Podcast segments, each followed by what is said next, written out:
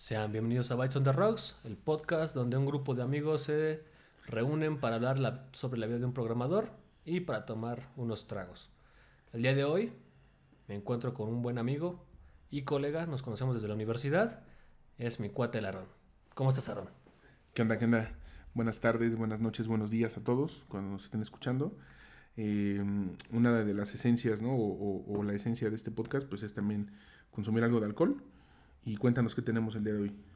Hoy estamos estúpidamente felices porque el día que estamos grabando esto es viernes 16 de abril del 2021.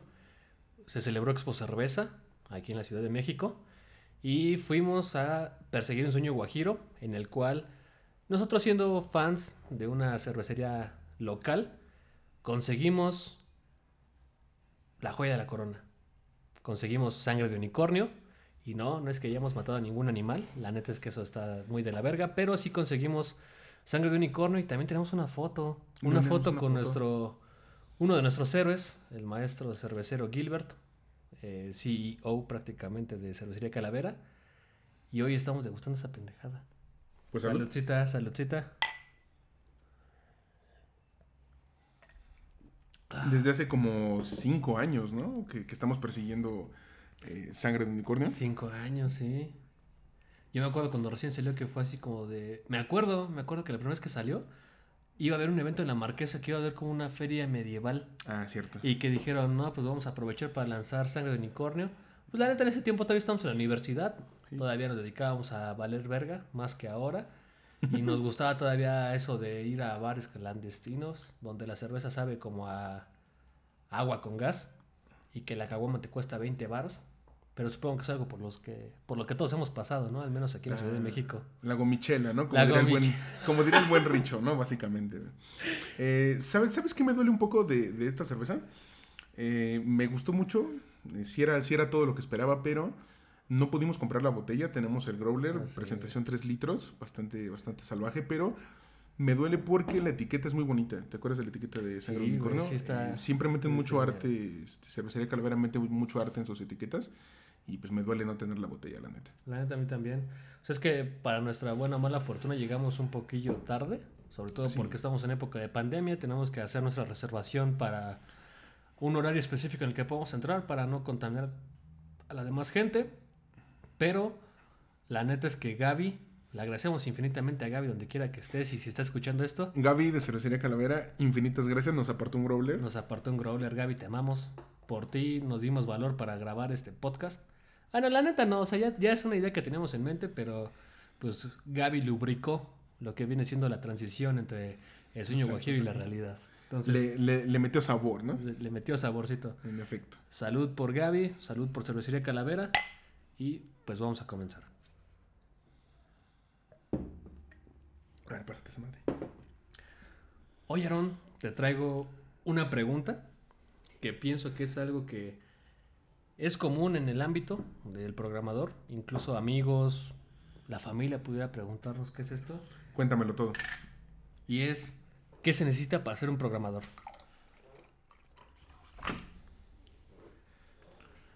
¿Qué se necesita para ser un programador? Em, está difícil, ¿no? Yo creo que lo, lo esencial es algo que llamamos pensamiento lógico si no lo tienes, la carrera te entrena para eso. Es muy importante haber estudiado la carrera. No es esencial. Y, desde aquí les decimos, desde aquí, eh, Uriel, yo, Aarón y, varios invitados que tendremos después, no han terminado la carrera, güey. No hemos terminado, la, carrera, eh, parte importante porque los mejores programadores que he conocido no han terminado su carrera. ¿Sí? Eh, pero creo que sí es importante tener una formación, es importante tener un pensamiento lógico. Eh, saber cómo resolver problemas, ser curioso, eh, no estarse quietecito, ¿no? O sea, sí, sí tener mucha curiosidad. Eh, creo que eso, eso te lleva a ser un buen programador. Porque creo que hay mucha gente que puede leer, y, vamos a meternos un poco en detalles técnicos, ¿no?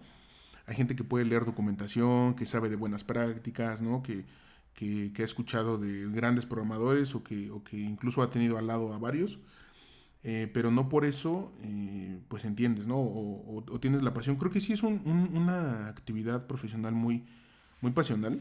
Lo comparo un poco con el arte porque al final del día eh, estás creando de la nada, ¿no? O sea, no necesitamos, no necesitamos materia prima para trabajar, güey. Sí, te te- sí, te sí. sientas frente a la compu, eh, empiezas a escribir y todo se trata de, de bytes, de, de caracteres, de unos y ceros puestos uno al lado del otro y, y representan todo, ¿no?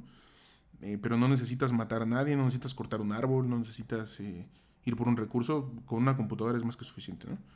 Entonces, eh, pues sí está un poco, está un poco ambiguo, pero sí definitivamente pasión, eh, definitivamente pensamiento lógico y una buena formación matemática. Yo creo que son las claves. No, no, no sé tú. Fíjate que yo me acuerdo mucho que cuando estaba en la universidad hubo un profesor que nos preguntó así, ¿la programación es arte? Y, y tú siendo un estudiante de ingeniería es porque probablemente estás en la ingeniería porque eres bueno en matemáticas, porque eres bueno resolviendo problemas, porque a lo mejor tú eras de esos vatos que en el kinder no puedes colorear sin salirte de la puta raya. Sí, claro. O sea, eh, o sea, muchas veces la, la gente se divide en esa parte, ¿no? Los que son buenos para las matemáticas, los que son buenos para el arte, los que son buenos para ciertas cosas. Y yo me acuerdo que cuando ese profesor hizo esa pregunta de programar es arte, pues todos decimos así, estás mamando, ¿no? O sea, eso no es arte, es, es una ciencia. Pero el profesor nos dijo, ¿por qué no es un arte? Estás creando cosas, es tu creatividad contra la de alguien más, porque nosotros sabemos que hay un chingo de algoritmos, ¿no? Y por años ha existido la prueba del algoritmo de la burbuja, el algoritmo de quicksort, patrones de diseño. patrones de diseño. Que eso es mera creatividad, ¿eh? O sea, y sí. ¿Y, y qué es lo que tú haces? Dices así como de, ah, aprendes ese algoritmo, pues dices, en un momento de lucidez, ¿y si lo puedo hacer más eficiente? Exacto. Y, y es cuando viene esta parte que tú decías muy, muy intrínseca, ¿no? De la curiosidad. Yo no sé si sea cierto, porque también me acuerdo que algunas me contaron que la palabra ingeniero viene de eso de ingenio, ¿no? De poder proponer o pensar out of the box, que es algo muy común. De hecho, yo donde trabajo tenemos un lema. De hecho, así en la pared de la, de la oficina está un cuadro gigante que dice Think out of the box. Y, y muchas veces es difícil, ¿no? Porque tú sabes que cuando lees documentación y lees buenas prácticas, te encasillas en un cierto patrón o tratas de seguir los lineamientos que alguien más escribió porque tiene una sapiencia más amplia que la tuya. Claro. Y de pronto dices, ¿y si no lo hago así? ¿Y si lo hago así? Y lo intentas y dices, ¡ay cabrón, me salió! Es algo bien reconfortante, ¿no? Porque no es como que estés inventando el hilo negro de las cosas, pero estás haciendo las cosas de una forma más llevadera a la mejor. Y entonces, por ejemplo, abordando un, un poco de nuevo la, la pregunta que, que inició esto, es ¿cómo ser un programador? Pienso que una de las motivaciones más grandes para ser un programador es que realmente lo que escribes en código lo puedes ver materializado en una funcionalidad. Porque, por ejemplo, puedes ser un ingeniero mecatrónico o un ingeniero mecánico. Aguanta, aguanta, ahí, ahí te voy a interrumpir tantito. Yo, a- ahorita que dijiste lo de la funcionalidad, yo creo que las estructuras de datos, eh, para quien no sepa qué es una estructura de datos, puede, puede buscar con el buen amigo Google. No vamos a, a ver eso en este video, pero en, em, creo que eh, las estructuras de datos yo los comparo con, con la pieza más básica de ingeniería, que es un engrane, güey. Ah, claro. ¿Estás de acuerdo? ¿Estás de acuerdo? Sí, Porque- güey. Tú porque- seleccionas un engrane para que rote de cierta forma, Exacto. para que tenga el empuje y haga algo. Y, Sí. y- y sistemas de engranes y fuerzas y poleas y muchas cosas que te enseñan de la ingeniería, que sabes de física, eh, que al final del día tú, tú te pones a pensar en pilas, en colas, en listas y en estructuras más complejas, ¿no? En los famosos apuntadores con los que todo el mundo se pelea en su tiempo. Y, y al final del día es tu mente la que organiza y la que dice, oye, eh, esto funciona de tal manera, esto funciona de, de otra tal manera. Y, y tú en tu mente lo, lo, lo juntas, eh, te pones a pensar, ok, si esto recibe esta entrada y regresa esta salida, y esto recibe esta entrada y regresa esta salida, si los junto van a ser un sistema más complejo y que me va a ser útil, ¿no? Ahí viene, ahí viene el arte del que hablabas, ¿no? Yo creo. Sí. De hecho, también ya ves que está muy de moda que mucho de lo que nosotros creamos o de lo que la comunidad en general de, de la gente que se dedica al código crea, deriva en frameworks, ¿no? En frameworks, Y, totalmente. y de hecho el framework es algo, es como un sistema de engranajes que ya funciona, se probó en muchos, en muchos casos de uso, se probó en muchos ambientes y cuando corre dices, güey, esto es funcional claro, claro. y lo liberas, ¿no? Y esperas que la comunidad te retroalimente y, y es algo muy chingón porque dices como, es que el problema que tenemos los ingenieros en sistemas es que muchas veces nuestro trabajo tiene dos vertientes. O piensan que es el típico gordito, bonachón, que trae su playera polo con sus plumas azul y negra. ¿Y que arregla impresoras? Que arregla impresoras, que te eh, configura tu correo para que te llegue tu correo corporativo. Y la otra parte es esta gente que nos dedicamos al código, ¿no? Y muchas veces ser un programador vives bajo el estigma de eres el típico güey que vive, vive, o sea, que vive comiendo pizza, que vive chingándose 14 latas de Coca-Cola al día y ese tipo de cosas. Básicamente eres Howard Wolowitz, ¿eh? Prácticamente eres Howard Wolowitz. Y la ingeniería en sistemas es bastante abstracta porque, por ejemplo, el código no es plausible. Sabemos que funciona y cuando lo deployas en un, en un server y ves que tu backend está bien hecho y que realmente funciona, está muy chingón porque te da la satisfacción de que todo lo que pensaste y todo lo que sufriste para hacer esa madre se ve materializado en una página web, a diferencia de otras ingenierías como por ejemplo la ingeniería mecánica, en la que tú puedes reparar un automóvil y cambiarle los pistones, cambiarle bujías, ajustar la suspensión, es mucho más satisfactoria porque metes tus manos, ¿no? Y está bien, pero lo que muchas veces las personas pierden de, de vista es que la ingeniería de sistemas puede ser tan o más integral que otras ingenierías, digamos, físicas, donde tus manos tocan lo que estás realizando. Sí, totalmente. Eh, mencionaste una pieza fundamental para mí que son los frameworks. Al final del día esto se trata de un trabajo, ¿no? Podrá ser arte, podrá ser eh, todo lo que nosotros queramos y podrá ser muy bonito, pero también es trabajo, te pagan por ello, te dan deadlines, te dan tiempos de, entrega y eh, sin duda alguna que los frameworks y los patrones de diseño, es decir, cosas ya probadas, eh, pues te van a ayudar con tus tiempos de entrega, ¿no? Eh, es más fácil implementar un framework que tú pensar en hacerlo todo o que hacer la solución por ti mismo desde cero, ¿no? Lo que decimos eh, inventar la rueda o inventar el hilo negro. yo sí considero, y aquí alerta, yo sí considero que es muy, muy malo, yo, yo no recomendaría para nada empezar con un framework, ¿sabes? Ah, sí, Porque empezar con un framework es como, llevémoslo a la mecánica, es como tu tío el que dice, ah, yo puedo reparar el carro y nada más le den la madre, ¿no? O sea... Eh, o tu tío el que te dice, ayúdame hijo y nomás sostienes la puta lámpara, ¿no? Exactamente, sí, sí, sí. Porque, porque puedes saber usar el framework, puedes leer la documentación, puedes ver videos de cómo se usa, pero no sabes cómo está hecho y no leíste la arquitectura y no sabes de los patrones de diseño que usa, de los, de los tipos de, de datos, de, en fin, muchas otras cosas, ¿no? Yo creo que sí hay que tener una formación buena, hay que saber cómo hacer las cosas. Número uno, para que no te, para que nadie te haga güey, para que no te duerman. Para que no te den gato por liebre. En efecto. Y eh, después de eso, para que tú puedas usar herramientas, pero no solo porque están de moda, o no solo porque es la más útil, o porque es la que me dijo mi papá que, es la que sirve, sino porque tengas un buen criterio, ¿no? Y sepas elegir. Este framework es el que me gusta, es el que yo considero bueno, porque, y tengas un criterio, ¿no? Claro. De hecho, regresamos un poco al punto que tocabas, ¿no? Que es parte de ser un programador es ser curioso. Sí, totalmente. Y por ejemplo, yo me acuerdo que hubo un tiempo, y Aaron no me dejará mentir, en el que yo le decía, yo no uso frameworks, güey. Yo hago todo ah, artesanal. Sí, sí, sí, porque yo era un pinche mamador y yo decía así como de, güey, yo hago todo a mano. Pero también iba un poco de las políticas de la empresa, ¿no? En el que a lo mejor la gente que estaba arriba de ti te decía así como de, güey, pues es que no ocupamos frameworks, güey, no ocupamos dependencias. Y era así como de, bueno, pues ni pedo, ¿no? Se tiene que hacer todo a mano. Pero también pienso que una de las cosas que te hace ser un programador es tener la tenacidad. Ser tenaz. Sí, sí, lanzarte, que no te rindas, lanzarte, lanzarte por las cosas porque muchas veces te vas a tocar, te vas a topar con, con este pedo de que te dicen, oye hijo, tienes que entregar esto para tal día, ¿no? Es un módulo. Y, y, de pronto dices de, ah, pues el módulo no suena tan mal. La neta es que yo no he escrito pseudocódigo en mucho tiempo. Tampoco he hecho diagramas de flujo. Pero me ha tocado ver que hay compañeros que sí lo hacen, ¿no? Que se toman su tiempo para hacer su pseudocódigo, su diagrama de flujo y cuando empiezan a codificar es un dolor de huevos. Porque en tu mente suena bien, pero ya prácticamente dices así, hijo de su puta madre, ¿no? ¿De dónde verga salió esto?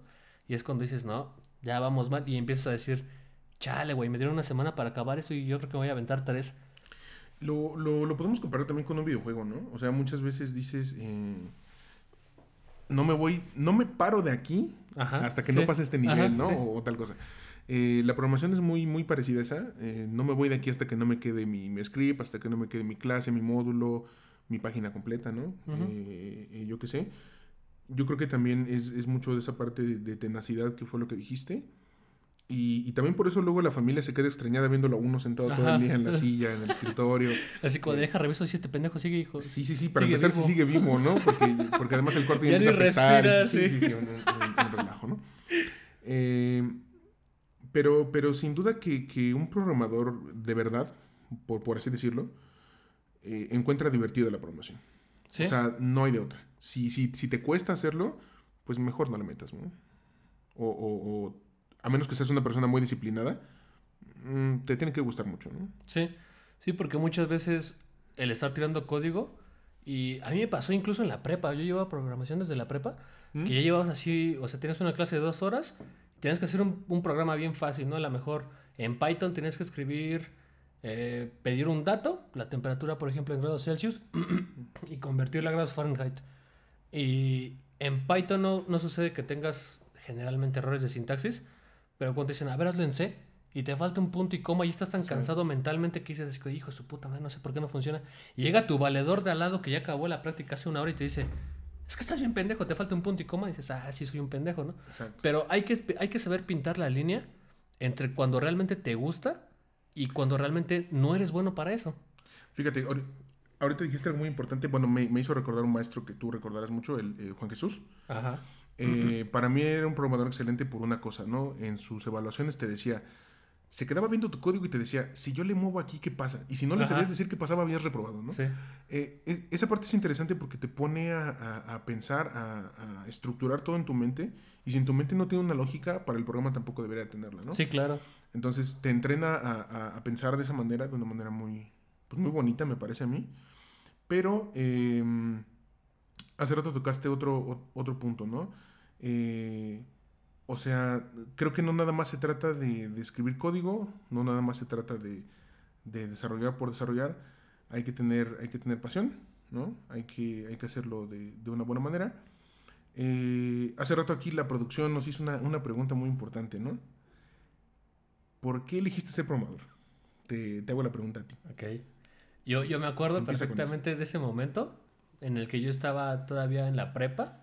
Yo había dado programación y decía así como de, pues está, está entretenido, está, está confortable, es- está bien, pero no es como que me pusiera acá las tetas paradas, ¿no?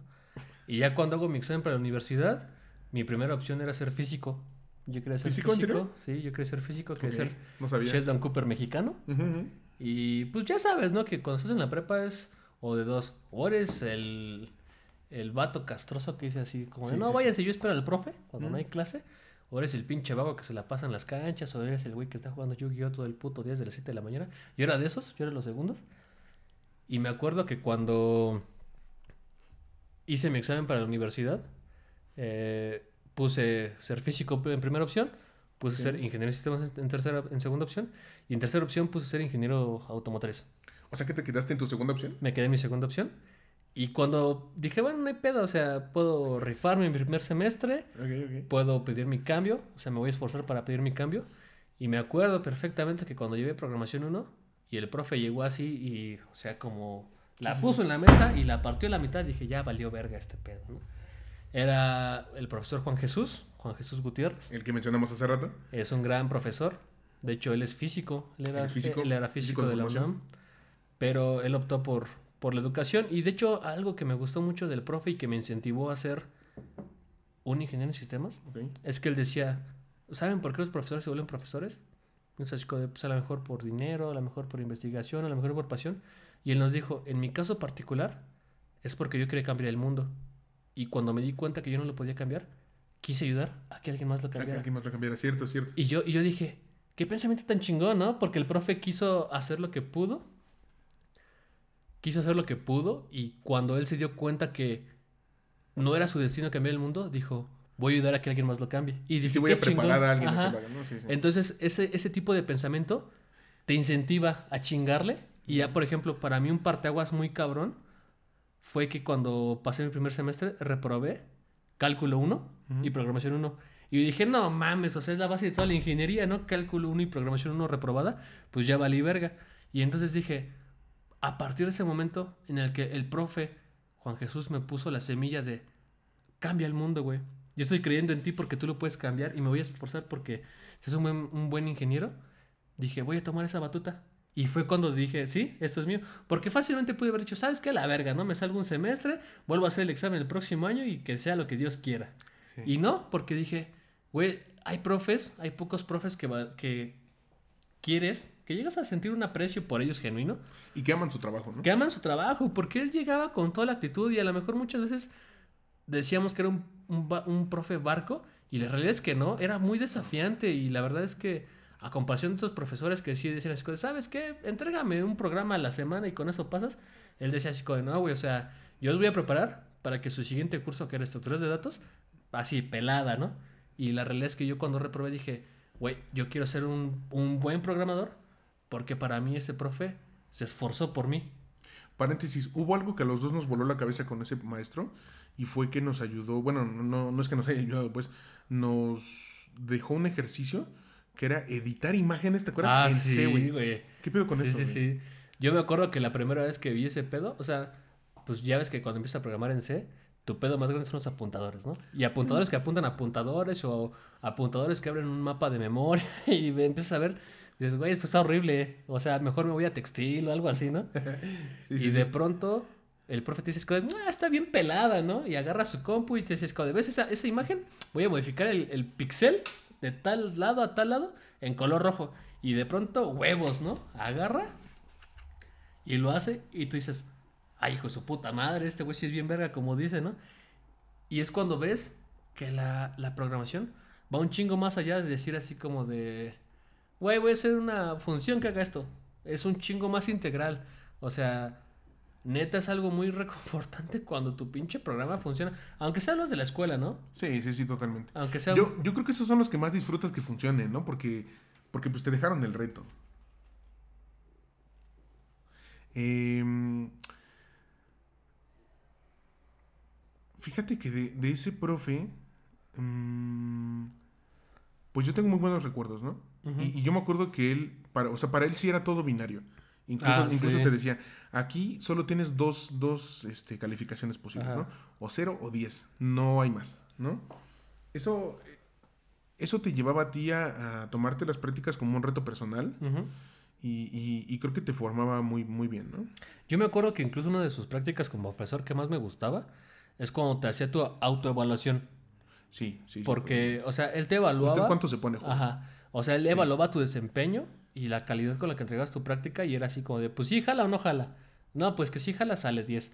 Usted, compañero, ¿cuánto se pone? Y tú empiezas a pensar, chale, güey, es que me aventé dos días y no, no, no entregué la tarea de, ecuaciones diferenciales.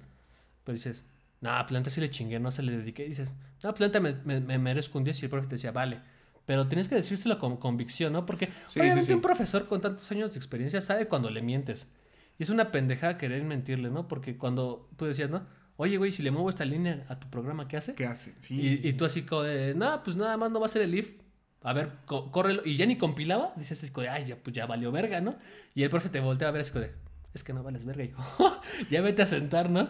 O- otra cosa que hacía era que, no sé si recuerdas, cada tanto reseteaba el curso. Ah, Por ejemplo, sí. decía, vamos a hacer el Hola Mundo normal. Luego Hola Mundo con arreglos. Luego Hola Mundo con apuntadores. Y como que cada tanto era otra vez volver a las bases y empezar de cero. ¿no? A mí O sea, lo que me, lo que me sacó, bien. lo que me sacó un pedote fue cuando dijo, ¿y si hacemos un hola mundo sin ocupar la función print? ah, Y yo dije, ay, hijo su puta madre, eso no se puede, ¿no? Sí, sí, sí. Y que lo hace, güey, y dices, no, este güey es la verga. O sea, ese profe era tan chingón que hasta descubrió un error en el compilador. Un error en el ese- compilador, cierto. Bueno, es que usábamos Windows. Para la gente que programa en Nose en Windows. Por favor, eso sí, háganse un favor. No solo háganse un favor, háganle un favor al mundo, no programen en Windows. O sea, si son diseñadores y ese tipo de cosas, háganlo en Windows, háganlo en Mac, háganlo en lo que quieran. No tiren código en Windows, por favor. Es un dolor de huevos. Se van a evitar muchos problemas. Si ocupan un Linux, yo les recomiendo que si van empezando ocupen un Ubuntu. Es el paso intermedio entre Un Windows Ubuntu, y un Linux. Ubuntu. Un Ubuntu te va a ayudar mucho a que eh, instales ciertos paquetes desde la, línea, desde la línea de comandos y tiene la ventaja de que también tienes un ambiente gráfico para instalar pendejaditas, ¿no? O sea, Sí, tu, sí, claro, tu claro. Sublime Text, tu Visual Code Studio, tu Además ya viene que con, que con navegador, que con varias Ajá. cosas, del el empaquetador y un, en fin, ¿no? Entonces, la neta, háganse un favor, no programen en Windows. Y pienso que deberíamos cerrar este tema sobre qué es... Eh, pues voy, voy, por- voy para contar mi historia de cómo, de cómo decidí ser programador. Échale, échale. Eh, fíjate que yo estaba en la secundaria y me tocó el taller de computación, güey. ok, ajá. Yo, yo estaba más interesado por otra cosa. Estaba más interesado, si mal no recuerdo, por soldadura, porque ahí se había quedado un, un buen amigo. Ajá. Y a mí siempre me había interesado la soldadura. Y, y dije, bueno, pues total, ¿no? Pero ya no había lugares y me quedé en computación, ¿no? Eh, en mi vida había tocado una computadora. ¿Quieres chale? Ajá. En mi vida había tocado una computadora. O sea, vaya, yo no había tenido una computadora propia Ajá. hasta antes del 2000. 12. mm, No, espérate. 2008, más o menos. Ajá, que estamos Porque en más o menos 2009 entré. prepa. En, en Ajá. 2009. Sí, sí, sí. No, espérame, a ver, 2000. Sí, Sí, sí, güey, sí. 2009 entramos en- a prepa, sí. Como, entonces, como por ahí de 2007, 2006, yo no había tocado una computadora. Y, y entré al, al- al taller de computación, el maestro era muy bueno. Eh, perdón, maestro, no me acuerdo de su nombre, pero, pero el maestro era muy bueno. Pero ese güey sabe de quién hablamos. Sí, sí, claro, ese güey sabe de quién hablamos. Secundaria técnica número 52. ¿Eh? Eh, sí, es- e- eso sí lo recuerdo.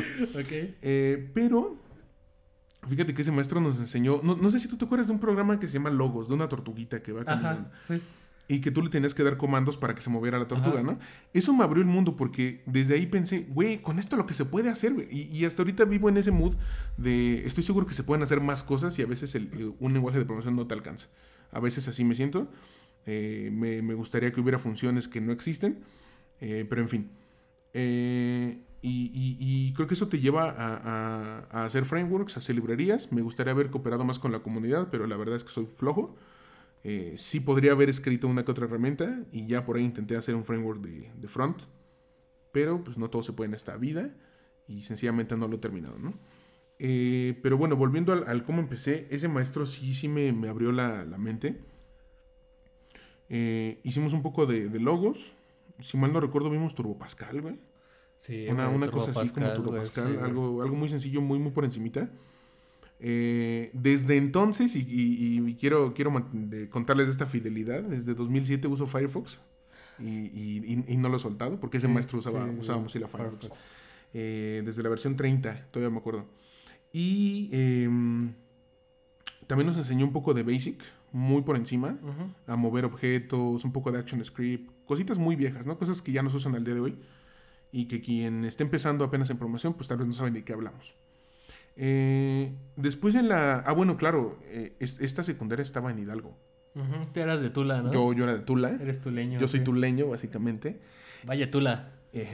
Y em, fíjate que, que desde que salí de, bueno, desde antes de salir de la secundaria yo dije, me tengo que ir de aquí. O sea, la prepa disponible no me alcanza para computación. Sí. Yo me tengo que ir y, y ya. Y decidí dejar a, a mi familia y todo y subirme un autobús y venirme a la casa de mi abuela, ¿no?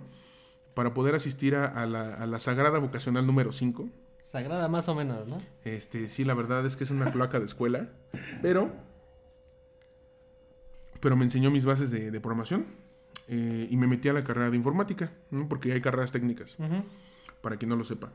Eh, el, el- el poli te forma como, como técnico antes que nada. Y eh, tomé informática. Quiero que sepas que todas las posibles computaciones de ahí las reprobé, güey. sí, sí, a huevo. La, la primer, la primer computación, que básicamente es eh, cómo aprender la computadora y otro tipo de idioteces que son bastante básicas, la reprobé más que nada porque eh, un maestro me escuchó hablando mal de él, güey, y bueno, me reprobó. No vamos a entrar en detalles. Eh, la siguiente computación la reprobé. Ah, no, la siguiente computación sí la pasé. La, la otra computación, computación número 3, que ya era como orientado a objetos, Ajá. la reprobé porque estaba yendo al Interpolitécnico para competir, Interpolitécnico de, de computación. Eh, y en aquel entonces era con Java. De hecho, Eh, algunos siguen siendo con Java, ¿no? Algunos siguen siendo con Java, seguramente sí, ¿ve? Pinche Java es un asco. Mm, luego hablaremos de Java. Sí, los, güey, los- porque los- los que no sean Javaeros no se ofendan, ya después hablaremos de Java. Ya les explicaré por qué odio Java, güey. Eh, ajá, y entonces yo estuve yendo a los interpolitécnicos y no asistí a mis clases para pues poder entrenarme, ¿no? El maestro me había dado permiso y nuevamente me escuchó hablando mal de él. Lo que parecía con ese maestro es que se parecía a un Umpalumpa, güey. Estaba muy parecido a un, un Umpalumpa, güey. Me escuchó decirle Umpalumpa, se enojó, me dijo que había faltado todas las clases y que por eso no me pasaba. Eh, fácilmente pasé en extraordinario. Y la tercera, la tercera... La cuarta, ¿no? Ah, perdón, la cuarta computación, güey, también la reprobé. Esa era computación... eh, programación avanzada, le llamaban una cosa así. Era Visual Basic, güey, de avanzado no tenía nada. Sí, no. Y eh, la maestra, en aquel entonces ya era maestra, Virginia. Saludos, maestra Virginia. eh, se enojó conmigo nuevamente. Una, una vez porque yo hice, eh, bueno, te- te- teníamos que hacer una tienda en, en Visual Basic Ajá. Y en esa tienda pues yo puse varios productos a la venta. Uno de ellos era jamón Virginia y pues no caía muy bien dentro de los ámbitos. Ajá. La verdad no me di cuenta de lo que estaba haciendo hasta, Pero, pues, es hasta que expusimos. Sí, sí, sí, claro, güey. Sí. Y además el jamón Virginia existe y es muy rico, ¿saben? Tiene forma de sándwich, eso es algo muy chido. Ajá. Entonces, eh, en fin, se dio cuenta de eso y, y- y- y no fue con ninguna intención, pero pues enojó.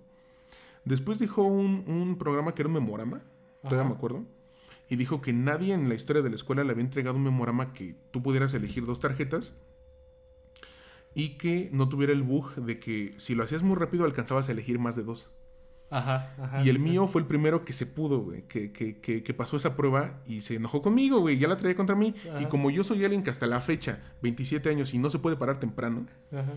Eh, reprobé porque me dijo que nunca llegué temprano y en efecto nunca llegué temprano a su clase, güey, era a las 7. Entonces, pues eso es algo que no se O puede. sea, mira, te la pasarías si dijeras vivo en Tula Hidalgo y pues tengo que venir desde San Juan de no, en Chinches, aquel ¿no? entonces ya vivía más cerca, güey, pero pues igual güey. me valía gorro.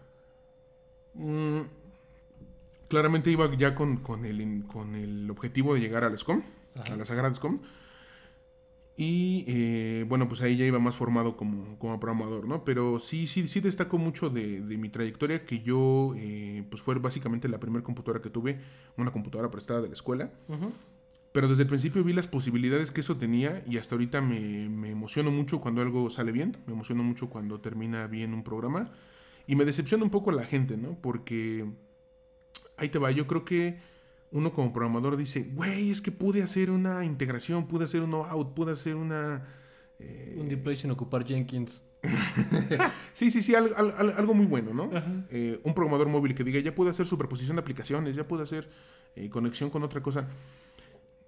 Y al día de hoy los usuarios están tan acostumbrados a la tecnología que te dicen, "Mm, yo quería que volara, ¿sabes? Ajá. Entonces, a, a la gente común no le impresiona lo que hacemos, güey, pero a mí me sigue impresionando, yo me sigo divirtiendo mucho. Y yo creo que es lo que me gusta, ¿no? Por eso, por eso estamos aquí. De hecho, de hecho, yo tengo una anécdota muy graciosa con Aarón. Que de hecho, Aarón y yo nos conocimos en persona hasta la universidad. O sea, desde el primer semestre nos conocimos. Ah, chinga, Pero- ¿no nos conocemos antes, este, Pero, virtual o qué? es a lo que voy. Yo cuando hacía mi servicio social en la, en la preparatoria, ¡Oh, es cierto! tu- tuve un acercamiento con Aarón. Claro, yo claro. tenía una compañerita. eh, no me acuerdo cómo se llama, pero tiene un apodo muy gracioso que quizá algún día les contemos. Pero esa compañera me enseñó la página web que era programadorón. Estábamos en la prepa y yo me acuerdo perfectamente que se llamaba Choromaniaco. Choromaniaco era un blog, pero un blog noventero, ¿no? O sea, no, con tenía, blogger, con blogger. no tenía diseño, nada. No, sí tenía diseño. No sí mames, no tenía diseño. Bueno, no el, tenía. punto, el punto es que Choromaniaco existía para pasarte el Metal Slug en Exe, ¿no? Bajar plantas contra zombies y sin pedos. Pasó ese pedo, terminé la prepa, porque yo estaba por ahí de cuarto, quinto semestre, que es cuando empiezas a hacer tu servicio social para la prepa. Exacto. Ya terminé la, la prepa, entré a la universidad y en primer semestre, algún día jugando Age of Empires, porque pues como todo programador alguna vez jugaste Age of Empires a huevo. Por supuesto.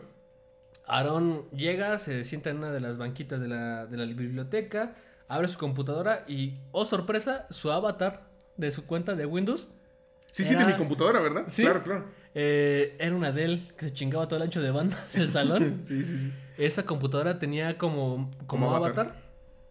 el, el banner, el banner, el logotipo de, de la página Choromaniaco. Y en ese momento le dijeron, oye, güey, ¿conoces una página que se llama choromaniaco.com? Me dijo, sí, güey, yo la hice, ¿por qué? Y le dije, no mames, yo conocí a una morra en mi servicio social que este pedo, este pedo, y me dijo, ah, conociste a tal persona, y así como de, güey, o sea, Aaron Una- y yo nos conocimos. Una querida amiga todavía. Yo, Aaron y yo nos conocimos, digamos, de forma virtual un año antes de conocernos en la universidad. Y, y yo dije, güey, o sea, qué chingón, ¿no? O sea, el mundo es muy pequeño. A lo mejor la Ciudad de México es muy pequeña, que la neta no, es más grande que Los Ángeles.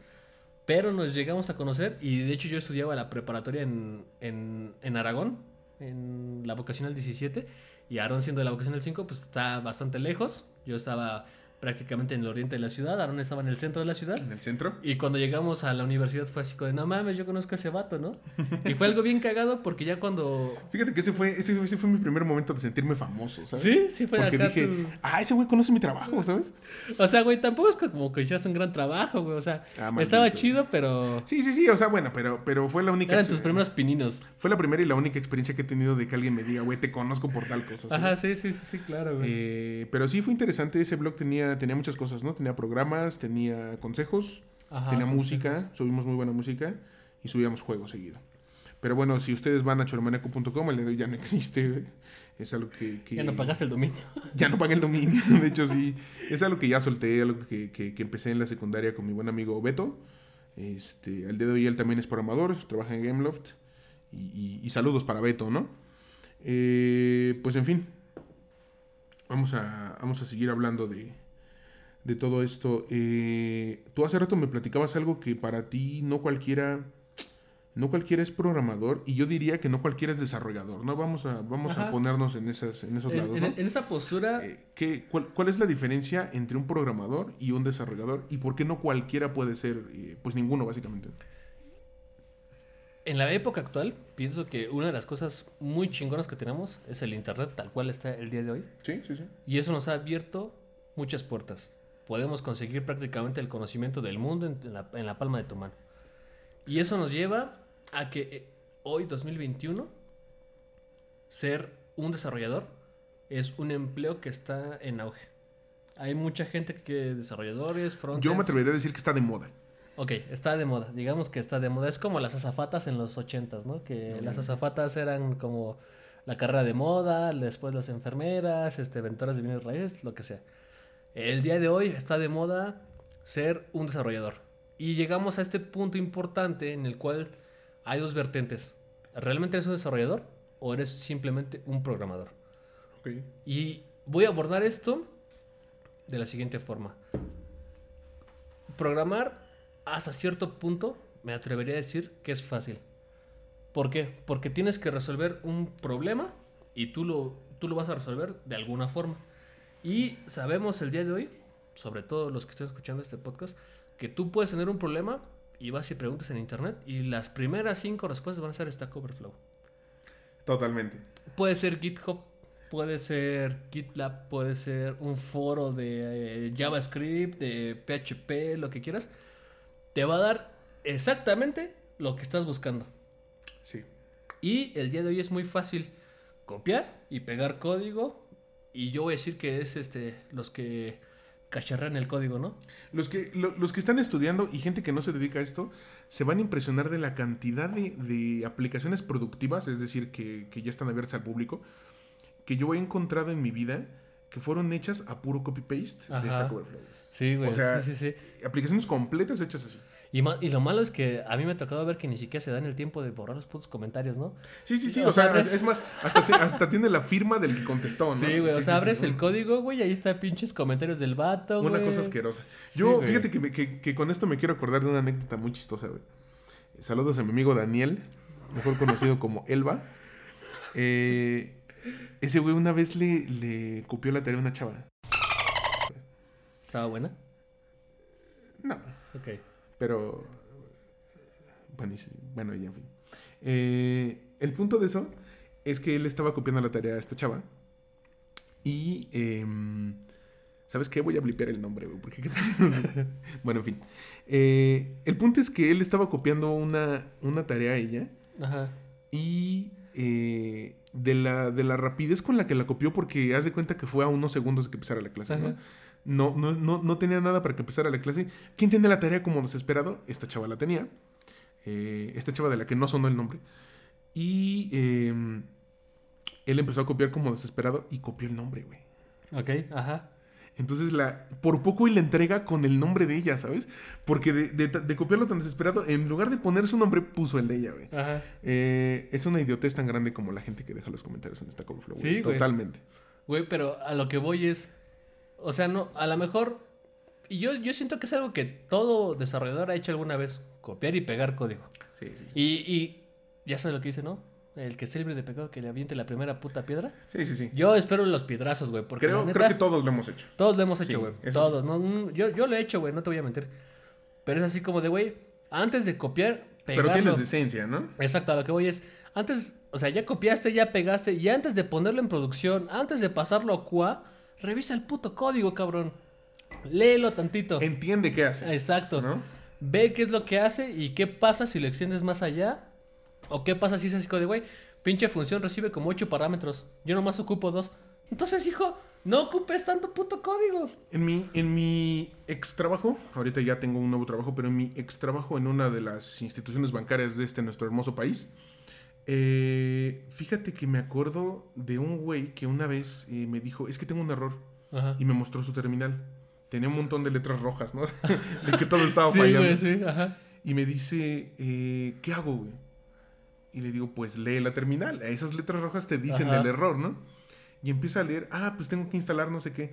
Eh, te la paso si no sabes inglés, amigo, pero lee, güey. Porque ahí en, en- en las letras rojas le decía que le faltaba una dependencia. Güey, de hecho, de hecho me ha O pasado sea, que a veces Hay gente que no lee, ¿estás de acuerdo? hay, hay veces que hasta el puto error te dice, güey, te falta una dependencia, puedes resolverlo de haciendo sudo apt get install y es así como de cámara, hijo, ahí viene la respuesta y no te pones verga. Totalmente. Hay veces güey. que la misma terminal te dice, deberías correr tal comando y hasta te lo da hermoso, ¿no? Cópialo, pégalo, córrelo, jala. Ajá. Eh, pero hay gente que ni eso sabe hacer. A esos les llamo, pues ya ni programadores, ¿no? Como, como. Hace rato que dijiste codificadores, como. Sí, güey. O sea, prácticamente son capturistas, güey. Sí, Capturistas, güey, básicamente. prácticamente son capturistas, güey. o sea, Secretaria, ¿no? Ajá. O sea, si saben taquimecanografía, güey, ya son chingones, ¿no? Ya, Porque sí, sí, totalmente. no mames. Porque, güey, si no vas ni a leer la terminal y ni a copiar y pegar un estúpido código, güey. O sea, ya no, te, ya no te pido que busques a nivel del sistema operativo los putos logs de lo que hiciste mal, güey. sí, no, no, no. o sea, no, güey, no, no, o sea, un chingo de cosas que ocupamos siendo programadores es que ya tienes tu manejo de errores, güey. Y el puto manejo de errores te dice, güey, ponte verga, hijo, estás corriendo Python 3 sobre Python 2 y esa pendejada no funcionaba ahí, güey. Bueno, aguanta. Y ahí, va- y ahí vamos, eh, no para concluir, pero de ahí quiero sacar la diferencia, ¿no? Definitivamente un desarrollador se las ingenia para salir por sí solo. ¿Sí? O sea, no, no se le cierra el mundo a un desarrollador. Va a buscar la solución, eh, no se espanta si algo no funciona. Intenta, intenta buscar en logs, intenta buscar en, en documentación. ¿Sabes qué es lo que... la- eh, ¿Sabes lo es que... más, aguanta. ¿Sabes qué me he encontrado? Así tal cual tengas el error en la consola, cópialo, pégalo en Google y tienes Sí, exactamente tienes qué te pasó. respuestas, güey, sí. Ni- bueno, si ni eso puedes hacer, güey, o sea, estás mal. Sí, Y- güey. Y, definitivamente no eres desarrollador, eres programador o, o, o- o secretaria. como. Sí, güey, o secretaria. O sea, también una de las cosas que yo les exhorto a que intenten, intenten las cosas. Puede ser que tengan un chingo de errores, pero si tienen la atención para resolver esos errores, es lo que hace la diferencia para Sí. ser un buen o un mal programador. Porque es muy fácil decir, güey, este, pues hice una aplicación, güey, que tiene un login y hace esto. Está bien, güey, pero este, tienes un chingo de errores, ¿no? A veces acá la pinche terminal de- del navegador, güey. Y acá un chingo de warnings, güey, de que no jala dependencias, pero pues JavaScript es chingón y las completa, pero es así como de ponte verga, hijo. O sea, Sí, sí, sí. un, un- un desarrollador, güey, muchas veces tiene que hacer esta parte que es involucrarse más allá del código. Entender razones y finalidades. Porque copiar y pegar código es muy fácil. Eh, por ejemplo, si tú ya hiciste una función que resuelva tal problema, te vas a acordar y vas a decir, ah, lo puedo implementar de nuevo y nada más le muevo esto. Pero si no entiendes el contexto en el cual tu, tu solución realmente resuelve un problema, estás perdido. O sea, estás a la deriva. Sí, sí, sí. No tengan miedo de preguntar. La verdad es que no hay preguntas pendejas. Y no, y no hay pendejos que pregunten. Sino, simple y sencillamente, si tienes la curiosidad de saber por qué, llévalo más allá. Y pregunta, oye, ¿y por qué hacemos esto? ¿Por qué lo hacemos de tal forma? Y si tú ves como de, güey. Ahora que también puede ser una decepción, ¿eh? O sea, que Ah, alguien, claro, sí. que sí, alguien sí, nuevo. Un, un neófito, vamos a llamarlo, güey, se acerque y te diga, oye, ¿por qué pasa esto? Bueno, pues porque la empresa es una basura y, ¿no? y decidieron hacerlo de esa manera. Eh, pero, pero al menos sí entérate el por qué. eh, sé, lo, regresamos al curioso, ¿no? Ajá. Sé curioso. Sé curioso. Ten la, la paciencia y la dedicación de enfrentarte a los problemas. Es como decía Sheldon Cooper en The Big Bang Theory, ¿no? Uno no vence los problemas, uno se enfrenta a ellos y los vences. Eh, a- afróntalos como un reto personal. Muchas veces lo resuelves por corazón, porque te estás metiendo en la riata y dices, tengo que sacar el puto proyecto a hígado y pues ya se fue la chingada tu hígado, pero lo resuelves, ¿no? Porque tienes la tenacidad, la curiosidad de decir, ¿sabes qué? Vamos a hacer esto. Puedes hablar con tu project manager, ¿no? Con tu Scrum Master, puedes hablar con tu líder de proyectos, con Sí. quien quieras y decirle, ¿sabes qué, güey? Yo te voy a resolver tal problema, pero en mi puta vida vuelvo a llegar a las 8 de la mañana. Te lo cambio porque si yo resuelvo esto hoy, de aquí en adelante entro a las 10 de la mañana. Pero te vas a rifar. O sea, no vas a hacer mamadas. Vas a chingarle, vas a hacer código legible, mantenible y escalable. Y vas a decir, soy la verga. Y créeme, güey, que el día que haces eso, la pinche recompensa no es llegar a las 10 de la mañana. Es decir, soy la verga. Y llenarte la puta boca de decir, soy la verga. Sí, yo creo que em, definitivamente es una profesión eh, privilegiada, ¿no? Dedicarse a, a desarrollar. Eh, muchas empresas te dan beneficios, te dan... Hasta te apapachan, güey. Hasta te apapachan, sí, te, te, tratan bonito, ¿no? Creo que uno, uno incluso está en la, en la posición de exigir. Si es que conoces bien la tecnología que estás usando, puedes llegar a exigir algo. Puedes fresearte. Puedes fresearte. No es algo tan, tan batallado, ¿no? Tan, tan difícil como en otras áreas donde te ponen el pie, donde no se puede hacer de una forma, donde tienes que seguir protocolos tienes que Seguir un protocolo. Aquí, eh, si tú si tú lo quieres, puedes tenerlo. Obviamente tienes que ser bueno para valerlo, eh, pero sí es posible, ¿no? Y creo que es una de las posiciones privilegiadas. Quizá, quizá en algún futuro podcast hablemos de la situación de la pandemia y de cómo, pues, a nosotros nos ha beneficiado más que más que afectarnos. Eh, hoy en día la gente se comunica más tecnológicamente por Zoom, por Google Meet y por otro tipo de cosas. Y nosotros tenemos más trabajo en lugar de tener menos. Eh, hablaremos de eso. Para mí es una posición bastante privilegiada. Estoy bastante orgulloso y bastante agradecido de eso. Eh, hablaremos de eso en, otro, en otra ocasión. Y eh, pues mira, ya tenemos justo el tiempo, pero para terminar, tú estás entrando a temas de arquitectura. con, con... Ah, bueno, porque para aquellos que no lo sabían, eh, Uriel es especialista en datos, es un, es un data engineer, ¿no? Como tal, como tal, no sé si un data scientist, porque además dices que después a los data scientists.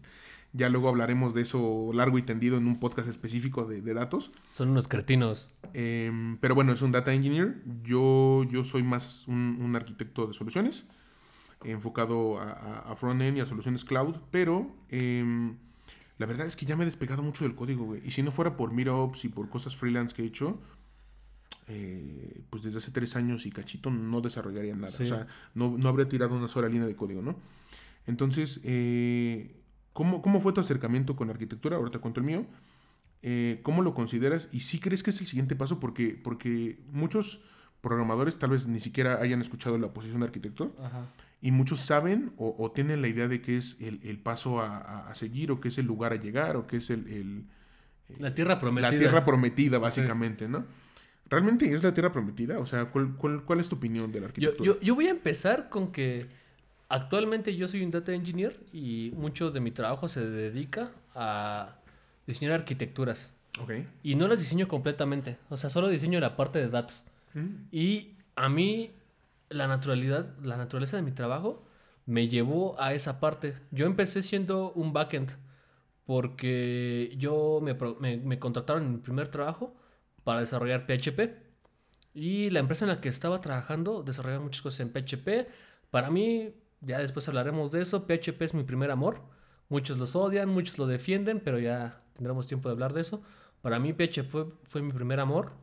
Y me acuerdo que en la primera empresa en la que estaba, Empezamos con cosas simples, ¿no? Vamos a hacer un dashboard que haga esto, haga lo otro y bla, bla, bla. Y tú desarrollabas tu PHP bastante simple, hacías consultas a la base de datos, regresabas datos, regresabas un JSON, el frontend se dedicaba de pintarlo, ¿no? Y ya. Pero la necesidad de abarcar cada vez más datos, o sobre todo porque nosotros nos dedicábamos un poquito a lo que es la inteligencia, eh, consumir tantos datos de tantos orígenes al mismo tiempo, PHP ya no te daba. Simple y sencillamente PHP pues tronaba. Y es así como de, bueno, entonces podemos ocupar Python. Python es una solución muy chingona, Python es pues, prácticamente un referente de hoy. Pero muchas veces lo que me detenía es que los equipos en el que yo tenía que correr mis aplicaciones o mis scripts no estaban diseñados para soportar una concurrencia tan grande. Entonces lo que tenía que hacer era diseñar más allá de... Y eso es lo que me llevó un poquito acercarme hacia la arquitectura.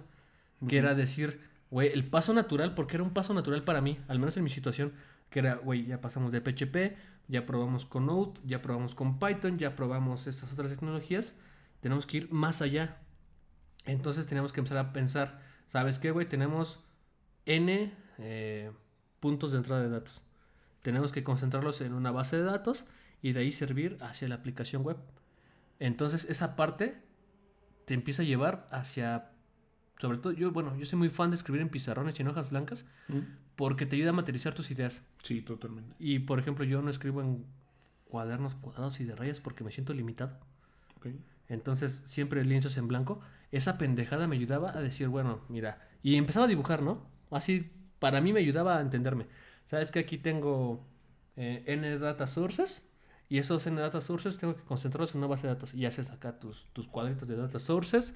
Los pegas a tu base de datos. Y de ahí dices, bueno, ya están construidos en una base de datos. Ya puedo tirar código que consulte la base de datos y servir hacia, hacia el usuario final. Entonces, para mí, la arquitectura llegó de forma natural, paulatina. Fue una, una integración bastante tranquila porque no tuve que dar un salto tan grande. A mí me ha tocado ver amigos que eran frontends, el equipo se quedó sin recursos, eran prácticamente tres programadores y de, de pronto dicen así como de, vamos a contar cinco ingenieros nuevos. Oye, Luis, este, explícales cómo está este pedo. Y pues el vato se va para atrás, ¿no? Porque ese güey nada más sabía cambiar banners, subir imágenes y actualizar la página. Entonces, la arquitectura para él no existía. Era una caja negra. Exacto. Era una caja negra así como de, ahí está mi API, yo voy, pregunto, consumo y ya, se chingó, ¿no? ¿Qué hay más allá? Pues ya valió verga, ¿no? Ya no hay un data, ya no hay un DevOps, ya no hay un arquitecto, ya chingó a su madre. Entonces, Como dijo el Ferraz. como dijo el Ferraz, ahora la ves o la derramas y la estaban derramando bien recio. Entonces, yo el día de hoy no me puedo considerar un arquitecto. Siento que me falta porque me he desarrollado bastante bien en donde trabajo actualmente, pero cuando conoces a otro güey que puede hacer lo mismo que tú y hace más, dices así como de, güey, este güey es la verga, ¿no? Y te pegas a aprender. Y sabemos que el aprendizaje es un tema constante en nuestro ámbito, pero siento que me falta para ser un arquitecto chingón. Sobre todo porque sabemos que está muy de moda la parte de cloud computing. Sabemos que pues, el futuro es prácticamente esa, esa madre. Pero la renuencia de algunas empresas a querer cambiar, porque no mames, hay- hay- yo he trabajado para empresas que tienen sus putos servidores de la Primera Guerra Mundial y todavía tienen todo programado en DB2 y dices, así con cámara, hijo, esa pendejada dejó de funcionar hace 20 años. Así como de, al menos mi expertise o la trayectoria que yo he tenido, no me ha dejado sentirme completo como un arquitecto. Ok. A diferencia de pues, compañeros que conozco y que se han desarrollado bastante bien en la arquitectura. Es, es curioso, ¿no? Eh, que en tu caso fue muy natural. Para mí fue muy de golpe. Tú, tú conoces la historia. Eh, para mí fue eh, trabajar en una empresa como frontend. La empresa quebró. Fue como feliz Navidad a todos, porque además fue en diciembre. Ajá. Feliz Hello, Navidad. motherfuckers. Hello, motherfucker. Eh, feliz Navidad a todos. Eh, váyanse al carajo. Aquí está su liquidación. Y, y sí fue, fue un golpe duro porque, o sea, sí recuerdo que me deprimí, güey. No, no, no estuvo feo, vaya, pero recuerdo que me deprimí, güey. Porque era mi primer trabajo bueno, mi primer trabajo que, do- donde estaba floreciendo, vaya, ¿no? Y, y sí me sentía muy bien, me sentía a gusto, el equipo era excelente. Eh, tal vez algún día invitemos a algunos de, de ese equipo. Y, em, y yo sí recuerdo pues que, que- que todo terminó muy rápido y sí, sí me sentía yo, yo mal. Sin embargo, eh, no, duré, no duré en esa etapa mucho tiempo porque días, inmediatamente días después yo ya tenía trabajo en, en este, en esta institución bancaria que, que ya mencioné hace rato. Y eh, de golpe entré ahí como, como arquitecto, güey. O sea, me dijeron, estamos buscando un arquitecto. ¿Eres arquitecto? No. Ah, bueno, pues eres arquitecto ahora. ¿no?". Es, eh, como el borras, ¿no? ¿qué pedo? Te aventaron sin saber. Sí, sí, claro. Y, y- y- y la verdad, yo, yo me aventé a los golpes. Muchas de las cosas que yo aprendí las aprendí así a golpes. Creo que todo mundo aprende mejor así. Y eh, pues sí, para mí fue un, fue un golpe, fue un golpe fuerte. Un, un giro de, eh, de. De a lo que Hasta me de dedicaba, paradigma, ¿no? Sí, hasta de paradigma. De o sea, muy- paradigma está muy cabrón, güey. Realmente muchas cosas cambiaron de golpe. Tuve una preparación muy corta, como de tres, máximo cuatro meses desarrollando. eh, desarrollando básicamente en, en JavaScript. Y de ahí me dijeron, ah, bueno, pues ahora ya eres experto. Ya estuviste tres meses desarrollando. Por eso ya eres experto y ahora eres arquitecto. Eh, realmente éramos más como, como consultores, como asesores, eh, apoyando a los equipos y muchas otras cosas.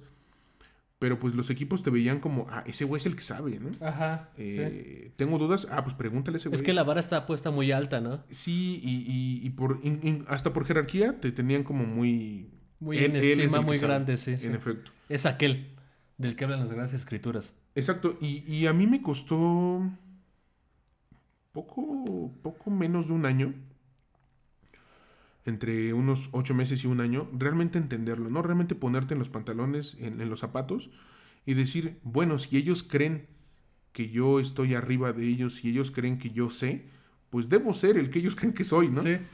Y, y sí costó, mm, realmente ad- admito que me costó, me costó ponerme ahí, me costó este, pues como decía, ¿no? Ponerse en los zapatos de, de tener ese, ese puesto, esa autoridad. Pero me ayudó, me formó bastante, en muy poco tiempo cambié demasiado tanto mi personalidad como mis capacidades, exponer, Tus competencias, Eh, ¿no? Que hoy sí, en sí, día muchas muy, cosas. Muy, muy de moda la palabra competencias. competencias. Sí, sí, muchas cosas. Y este. Y bueno, así llegó la arquitectura como, como un golpe. Eh, en aquel entonces únicamente enfocada a front, pero ya en el último año que estuve ahí me enfoqué 100% a cloud, más que nada con, con AWS. Y pues bastante, bastante bonito, ¿no? A mí sí me gustan mucho los diagramas de arquitectura, este, templates de, de arquitectura y llevar soluciones a la nube, ¿no? En general. Entonces, al día de hoy me dedico 100% a eso, ya más enfocado a, DevOps, eh, despliegues de, de infra, eh, automatización de procesos y pues la verdad soy, soy muy feliz haciéndolo, eh, diciéndole a la gente cómo tiene que hacer las cosas, ¿no? Básicamente. Pero eh, para ello pues sí tienes que ser un buen desarrollador. Hace rato tú, tú, tú decías que eh, te gusta mucho el backend, que empezaste con PHP, tu primer amor y todo. Fíjate que yo siempre estuve muy interesado en el backend, como, como creo que todos. Eh, hay una pelea muy importante, frontend contra backend.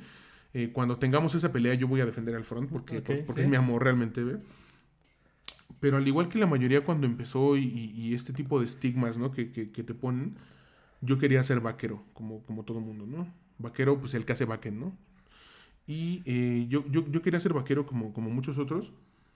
Pero ¿qué pasó? Que no me dejó. La, la vida no me Ajá, dejó. las los- circunstancias. las circunstancias, ¿no? Los compañeros no me dejaron ser vaquero. Porque eh, yo tengo un defecto virtud muy, muy grande y es que me gusta CSS, güey. Ah, sí. ¿Te sí, acuerdas sí, de eso? Sí, claro. Eh, para quien no sepa qué es CSS, pues googleelo. CSS es todos los estilos que podemos poner en las, en las páginas de internet, ¿no? Todo lo que se ve bonito. Los monitos brincando, los colores y sombras y todo ese tipo de cosas. A mí me gusta, me, me- me gusta mucho hacerlo, me atrae y es un defecto virtud, ya, ya lo dije. Y, y por tener eso, siempre me decían, "Mm, pues sí eres bueno en backend, pero vete a front porque te gusta, güey. Y a nadie le gusta hacer CSS, güey. Y a mí me gustaba. Entonces, pues en todos mis trabajos siempre estuve como front, más que nada por eso. No es que no sepa hacer back, sino que pues estuve ahí por eso. Ajá. Circunstancial. Y al día de hoy defiendo al front.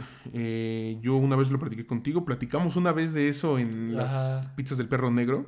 Pizzas del perro negro, patrocínanos. Patrocínanos pizzas del perro negro. eh, con, tus, con tus amigos, ¿no? De, De Cuba. de la isla, en efecto. Eh, y, y platicamos, yo decía que en algún punto el, el front, bueno, no, El backend yo, va a morir. no, espérame, espérame, eh, aguanta, aguanta, porque si les decimos eso está, está cruel. güey. Yo lo que decía es que el front tiene un reto más importante que el back hoy en día. El back está muy estandarizado, el front no lo está. Y sí, en algún punto dije que el backend, eh, mis palabras exactas fueron el backend va a morir. Ajá. Ajá. Em, para aquellos que ya les dio cáncer cuando escucharon esto, tranquilícense. Eh, no me refiero a morir como tal, ni como disciplina, ni como parte de, de una aplicación web, sino sencillamente ya hay servicios que hacen backend as a service, y ese era mi, mi argumento, lo, Sí. sigo, lo sigo teniendo como argumento, ya hay servicios que hacen backend as a service. Y por ese simple hecho creo que se está estandarizando mucho, ¿vale? Entonces, Sí, sí, eh, poco a poco se, se pierde mucho la, la- la delgada línea entre hacerlo y consumirlo nada más. ¿no? Que de ahí deriva el apodo de, Ajá. de alguien muy importante, ¿no? Para, para, para este canal. Eh, pero, pero listo, ¿no? Yo creo que, yo creo que es eso. eh, pues más o menos así fue mi acercamiento a la, a la arquitectura. Soy muy, muy feliz siendo arquitecto. Al igual que tú, no me considero completo y, y mucho menos el mejor de todos. Siempre hay alguien que hace las cosas mejor que tú en el menor cantidad de tiempo, tiene la menor edad y es chino, ¿no? Ajá. Entonces, este... Asiático. Bueno, es chino. Y entonces, eh, pues sí, sí está triste esa situación. Siempre va a haber un maldito asiático que lo haga mejor. Pero pues hay que buscar cada, cada quien la, pues, la mejora, ¿no? No, no va a decir la perfección, pero mejorar. Sí, sencillamente. claro, innovarse. Innovar. Reinventarse. Bueno, pues esto ha sido parte de lo que teníamos que contarles hoy en Bites on the Rocks. Escúchenos la próxima vez que haya un podcast. Nosotros somos Uriel y Aarón. Los escuchamos la próxima vez. Bye. Bye. ¿Y cuál es la frase motivacional del día? Queremos dejaros con un mensaje. Si son nuevos, si tienen la curiosidad por ser desarrolladores, sean tenaces, sean curiosos, busquen las soluciones para los problemas que les planteen, no solo la programación, la vida en general. Dedíquense tiempo para resolver problemas. No les digamos que se pasen la vida codificando porque la vida va más allá. Pero un consejo que les podemos dar de corazón a esas personas que están empezando en este mundo de la programación y el desarrollo es sean tenaces, tengan curiosidad por ir más allá y sobre todo inténtenlo. Es mejor morir en el intento que no hacerlo. Nosotros somos Bytes on the Rocks. Los escuchamos la próxima vez que haya un podcast. Hasta luego. Bye.